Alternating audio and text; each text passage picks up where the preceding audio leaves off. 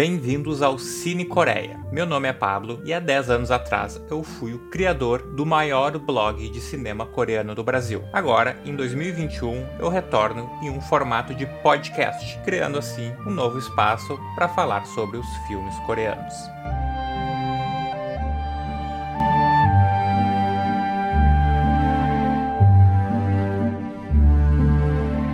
Flower of Evil conta a história da Cha Cha Ji-won, que é uma detetive, e ela é casada com o Baek Hee-sung. E eles têm uma filha novinha de, acho que de 5 anos, ela deve ter no máximo. Baek Hee-sung, ele parece ser um marido e pai comprometido, mas ao mesmo tempo a gente vai percebendo que ele esconde um passado cruel e ele tá vivendo, na verdade, sob a identidade de outra pessoa. Na verdade, ele não é o Baek Hee-sung, o nome dele verdadeiro não é esse ele, então, todos esses anos ele está enganando a, sua esposa, que é uma detetive da polícia. Mas, como a história tem que andar para frente, tem que ter o conflito, ela aos poucos ela vai descobrindo essas mentiras deles e a partir disso ela vai investigando esse passado um pouco macabro, um pouco esquisito dele, tentando, então, na verdade, passar a conhecer quem é esse marido dela que vive há muitos anos junto, né? Eles são casados já há, há uns bons, há uns bons anos. Né? Então a história ela trata de um. É um pouco, pouco usual assim, uma história dessa, né? Acho que eu não me lembro de ter visto uma história de. Claro, tem muitas histórias do o assassino dorme ao lado e. Mas do, do casal, assim, e, e, ter esse mistério, assim, ou, ou, ao menos eu não, não me recordo de ter assistido algo exatamente assim. Então eu acho que é um pouco é bem inventiva nessa, nessa parte, né? Principalmente na linha de, de séries de, de psicopatas e serial killers, inclusive nos filmes, né? Geralmente tá, tem o marido que esconde o passado, mas não do, da maneira que, que é feita, que ele tem um, um, um quezinho, um tchan, um pouquinho diferente do que a gente tá acostumado nessas linhas de, de, de o marido que engana a esposa, engana a família inteira, ele é um serial killer, engana a esposa inteira, mas ele, ele muda de identidade, ele é, é, tem, um, tem um rolê muito muito maior, o bololô é muito, é muito maior na série, né? E ela e a série também, algo bem, bem interessante da série, é que ela lida com, com, a parte da saúde mental, né? Principalmente o nosso protagonista. Mais especificamente com alguém que tem que apresenta traços de, de do transtorno antissocial, né? Que é que, apare, que aparece em, até alguns flashbacks de criança e tudo, e da maneira que ele, que ele age agora como, como adulto. E a série, ela, ela fica toda hora jogando com essas coisas de será que ele é, será que ele não é. E acho que é, é um ponto mais forte da série seria essa, essa parte, né? De será que ele é mesmo um serial killer? Será que ele é um assassino mesmo? Ou ele é um injustiçado? O que, que, que tá acontecendo? A gente não sabe, a gente tá vendo ele agir, mas a gente não sabe, né? Eu acho que a série tinha que jogar um pouco. Tinha que ter tido esse jogo um pouco mais sobre, sobre essa questão. Algo que me, me desagradou é que eles resolvem muito rápido, assim, ou nos entregam muito rápido, assim, as, essas coisas. Toda hora fica mudando, né? No final do primeiro episódio, a gente já tem certeza, tá, o cara é um assassino. Aí dá uns três episódios, não, ele não é, não, ele não é. Aí dá mais uns dois episódios, a gente já tem certeza do, do que, que é o rolê, né? De que, ah, ele não é, ele não é, ele é mais um injustiçado, ele tá tomando a culpa por outro, mas ao mesmo tempo ele tem esse transtorno antissocial, né? E isso meio que prejudica ele a conseguir resolver essas questões de uma maneira mais assertiva. E a partir disso, desses conflitos, os, os episódios sempre terminam com, com um gancho pro próximo, né? Que faz com que a gente queira ir assistindo, né? Um atrás do outro, um atrás do outro. Ou deveria querer. Porém, para mim, uh, a história, ela, ela é muito, ficou muito arrastada, né? São 16 episódios. Esses episódios são muito longos. Episódios de uma hora, uma hora e dez de duração, assim para 16 episódios é muita coisa e eles não conseguiram criar história suficiente para preencher esse, esse, tempo, né? Tempo eles tinham para expandir muito mais, expandir os personagens, expandir relações entre outros personagens, mas parece que fica focado só em dois, perso em dois personagens, que é o marido e a esposa, né? E não, não, não, não expande muito, né, cara? Tem o um amigo dele, aparece um pouco a irmã, mas fica tudo muito, muito superficial principalmente a parte do relacionamento né, da família do, do Baek Hee-sung, que na verdade ele se chama Do Hyun-sung, dessa relação dele com a irmã e com o pai, né, que o pai dele, que na verdade era o serial killer que foi pego no, antes de começar a série, o pai dele é descoberto, né, porque teoricamente ele cometeu suicídio e a partir disso foram descobrindo toda todo esse rolê dele aí de que ele matava as mulheres, enterrava lá, acho que em perto de casa e descobriram vários corpos. Então, essa relação dele com o pai, principalmente, né? como o pai tratava ele, era, como é que era a relação, é mostrado muito pouco, muito pouco, e pro tempo de série que tem, tinha, tinha espaço para mostrar muito mais, né? O ator do pai parecia muito legal, sempre que ele aparecia, o Do Ryu Sun tinha as visões dele, assim, em algum momento. Então eu acho que era algo que tinha que ter sido focado mais nessa relação e nesse, nesse atrito entre eles. E aí lá pro, pro, pra metade do final da série, a série dá uma, dá uma caída grande, cara. Eu, pra mim a metade final da série é ladeira abaixo total. Assim, o início até o cara até vai relevando algumas coisas e vai comprando. Eu tava, eu tava investido bem, assim, até a metade, assim, até lá pelo episódio, sei lá, 8 ou 9, uma coisa assim. Eu tava, eu tava dentro. Ah, eu tava dentro, mas a partir da metade ali, quando acontece algumas coisas na série, começa a ficar só coincidência assim, de roteiro. É um mar de coincidências do roteiro. É tudo uma grande coincidência. Todo mundo se conhece, todo mundo já tinha se cruzado em algum momento. Uh, decisões, os personagens começam a tomar decisões absurdas. Quando eles, principalmente quando eles começam a descobrir a verdadeira identidade do protagonista, né? Que ele começa a descobrir que na verdade ele não é o Baek Hesu, que na verdade ele é o Do Ryu-sun, que, é um, que é um cara que era procurado já há 18 anos. Acho que 18 anos ele já era procurado pela polícia, tinha desaparecido, porque ele era o filho e diziam que ele era o comparsa do pai, né? Que era um assassino. Aí, então ele era, era, ele era visto como um assassino também. E tinha desaparecido exatamente por isso, né? Ele, e ele tinha matado um cara da vila, que todo mundo já era, já era fato comprovado essa, essa morte. E, e que ele também, possivelmente, ele era comparsa do pai. Então ele era procurado, todo mundo era um cara já de projeção nacional, né? Ele só não, não sabia como é que era o rosto dele. E quando a gente começa a descobrir a identidade dele, as decisões que os personagens tomam a partir disso é, são muito convenientes, né, cara? São muito convenientes para a história não acabar. Né? Primeiro a esposa ela descobre, tá, a gente pensa, tá, a esposa ali tá casada com um cara, sei lá, 10 anos, já, já, são, já tem um relacionamento há uns 10 anos, ela ama ele, tudo bem, ok, cara.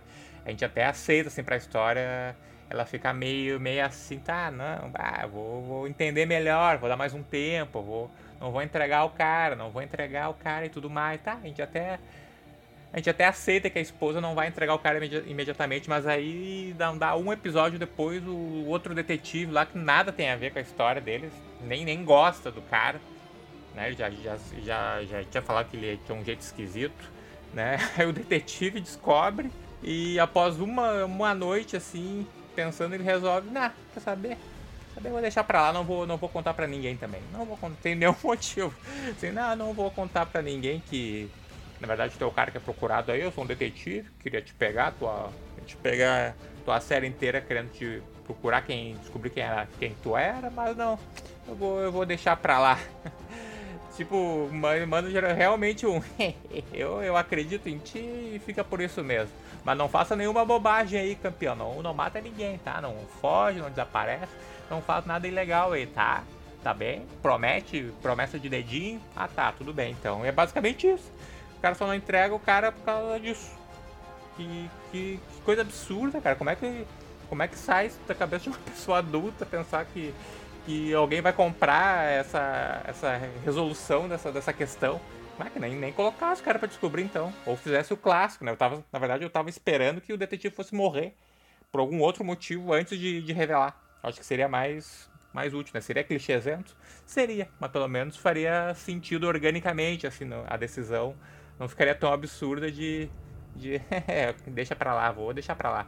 Outra, outra coisa muito conveniente que começou a acontecer mais na frente dos episódios foi a gente descobrir que, na verdade, o assassino, né, que era o comparsa do, do pai do nosso protagonista, que ele, que tá a série inteira tentando descobrir quem que é, é justamente, é justamente o cara que, que atropelou ele lá no, no, anos antes da série, que atropelou o nosso protagonista, o Do Ryu-sun. Atropelou ele sem querer, né? E aí o, daí tem todo aquele rolê que o, o cara entrou em coma, esse cara que atropelou entrou em coma, que, que a gente descobre depois que na verdade ele era o assassino. Aí a família desse cara, pra não para não queimar o nome da família, uma loucura, uma loucura isso aí. Aí o Do Ryu-sun, ele faz um acordo com a família e assume o nome dele. Então, na verdade, o assassino que o Do Ryu-sun procurava era, era, em todo esse tempo era, era o cara que tava em coma lá, que ficou em todo esse tempo em coma, né? Então ele não tava matando ninguém porque ele tava em coma.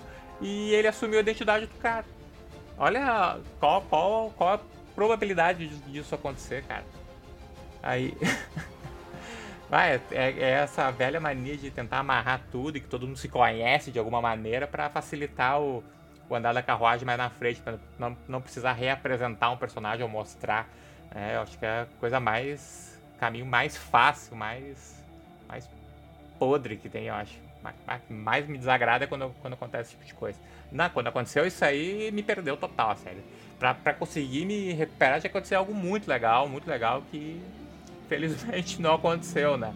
Na verdade, só piora a partir disso, só piora porque o cara do como ele acorda, né? Tá, uma hora ele acordar, não, isso desde o início eu já tinha acertado, ele vai acordar e vai ter um conflito, porque o, o Do Rio Sul tá com a identidade dele, eu pensei que ah, vai ter esse conflito de ser descoberto, o cara vai ficar indignado e tudo mais. Pensei que ia ser isso, não, mas como ele é um assassino, ele acorda e já vai começar a fazer a, as maldades. Começar a fazer as maldades. Mas o pior é que o cara tava em coma por, sei lá, 15 anos o cara tava acorda de um coma de 15 anos e dois dias depois ele já tava correndo, já tava dando cambalhota, já tava saindo no soco com as pessoas, dando facada, matando gente, correndo, pulando ladeira, descendo ladeira, pulando muro. Como assim, cara? E que fisioterapia é essa que ele fez? Foi, ele teve, foi Deus que deu um toque lá e passe a andar e ensinou o cara a andar de novo. É, olha, é, uns, uns coisas, uns detalhezinhos assim que falta, sei lá, cara, cuidado, esmero, esmero ou esmero, não sei nem como é que fala essa palavra. Ah, aí vai, aí vai nessa, cara, fica nessa, aí ele começa a matar as pessoas, a gente, tá, ele vai descobrir e tal. Daí os últimos episódios, e daí, é, e foi isso os últimos episódios, na verdade, não tem muito mais. Os, os, os últimos episódios foram isso, cara, fraquíssimos, horríveis. E cada vez mais, cada vez mais dando a impressão do, de um roteiro muito conveniente, muito forçado, tudo muito forçado, desesperado, desesperado para conseguir finalizar a história. E a partir disso, cara, e para esse desespero para finalizar a história, em vez do, dos personagens ir evoluindo, né, eles fica parecendo que eles regrediram. Eles regrediram a partir disso, parece que não aconteceu nada, né? Ele, parece que eles voltaram tudo pro, pro antes da, da, da história. Cara, o último episódio, meu Deus do céu, o último episódio é um horror. É, talvez pior uma hora e. Acho que tem uma hora e vinte, uma hora e meia de Meu Deus do céu, é, uma, é um melodrama, um dramalhão, uma choradeira forçada por uma hora e meia. Meu Deus, é um pesadelo, cara. É um pesadelo sem fim. É um pesadelo sem fim. Porque o personagem principal ele perde, apelaram pro negócio de perder a memória, claro vão perder a memória. Ou morre ou perde a memória. São as únicas duas opções, né? Não, não, não consegue se pensar nada no meio. O cara perde a memória é, e aí fica uma hora e meia desse, nesse episódio nessa de ah, eu lembro? Não lembro. Lembro? Não lembro. Ah, o que será que é isso que eu lembro? Ah, eu não lembro mais. Ah, porque eu comprei isso aqui? Ah, não lembro. Ah, você era minha esposa, mas eu não, não me lembro de você. Então eu, eu não tenho condições de sentir nada por ninguém. Então some daqui, ah, fique longe de mim. Ah, não, mas na verdade eu acho que eu gosto de você. Ah, eu tô pensando coisas aqui. Fica uma hora e meia nessa. E chora, e chora, e chora, e tome choradeira. E tome choradeira. Meu Deus do céu, cara. Meu Deus. E aí e outra coisa, no último episódio eu pensei que mostrar a resolução, não mostra a resolução de quase ninguém. Né? Mostra só dos dois personagens principais, do do amigo dele, mais ou menos, que era o jornalista ali, da irmã que vai viajar não sei pra onde. Aí tem aquela outra mulher lá que, que a gente acreditava que era a última vítima do pai do, do Ryusu, que ela tava viva, né? Tinha descobrido no episódios anteriores que ela tava viva e tinha sido mantida em um hospital psiquiátrico. Aí no final ele consegue libertar ela. E, mas nesse último episódio não se deu nem o trabalho de mostrar uma resolução final dela, mostrar mais ou menos o que aconteceu com ela, né? E com o marido preso, com o marido que tinha aparecido no início, lá, indo atrás do Do Ryusun e tal, que tinha surpresa, tinha, já, era, já foi a primeira forçação ele não entregar quem era o Do Ryusun. E no final não mostrou os dois se encontrando, pelo menos. Ah, cara, não, não, o mínimo, cara, o mínimo, o mínimo. E aí esse negócio da perda de memória aí destruiu tudo, cara. Foi o fim. É o, é o cal ali, é, como é que é? Vela preta, caixão e vela preta e deu. Chega. Chega da série, é a única. A, na verdade, a única, a única personagem que foi impecável do início ao fim, que não regrediu, que se manteve fiel aos seus princípios, continuou sendo a melhor personagem da série, foi a filha deles, que é a clássica, a clássica, né? Que é a coreaninha Memes. Ela parece a coreaninha Memes, uma gracinha, uma fofurinha, uma bela criancinha, ela sim, melhor personagem, não falhou até o final, foi incrível. E essa foi a minha opinião sobre a série Flower of Evil, que não é filme, é série, e eu resolvi, de vez em quando eu vou assistir umas sériezinhas aí, uma, uns K-dramas, e vou falar também. Mas não vai ser muito, muito seguido, até porque os, essas séries coreanas são gigantescas, né? Mesmo que aparenta ter só 16 episódios, mas cada episódio é conta como uns dois e meio de, de séries convencionais de 40 minutos. Então é uma, é uma loucura, né, cara? E é isso aí, vamos até, vamos até a próxima.